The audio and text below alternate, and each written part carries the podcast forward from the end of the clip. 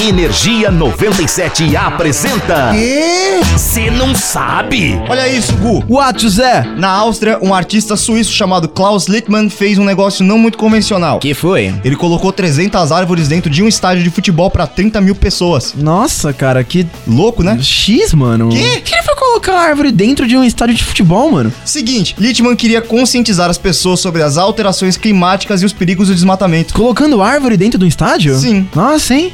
Calma, Gu. Em seu site, Littmann escreveu que seu objetivo é, abre aspas, desafiar nossa percepção da natureza e questionar seu futuro. Hum, kkk.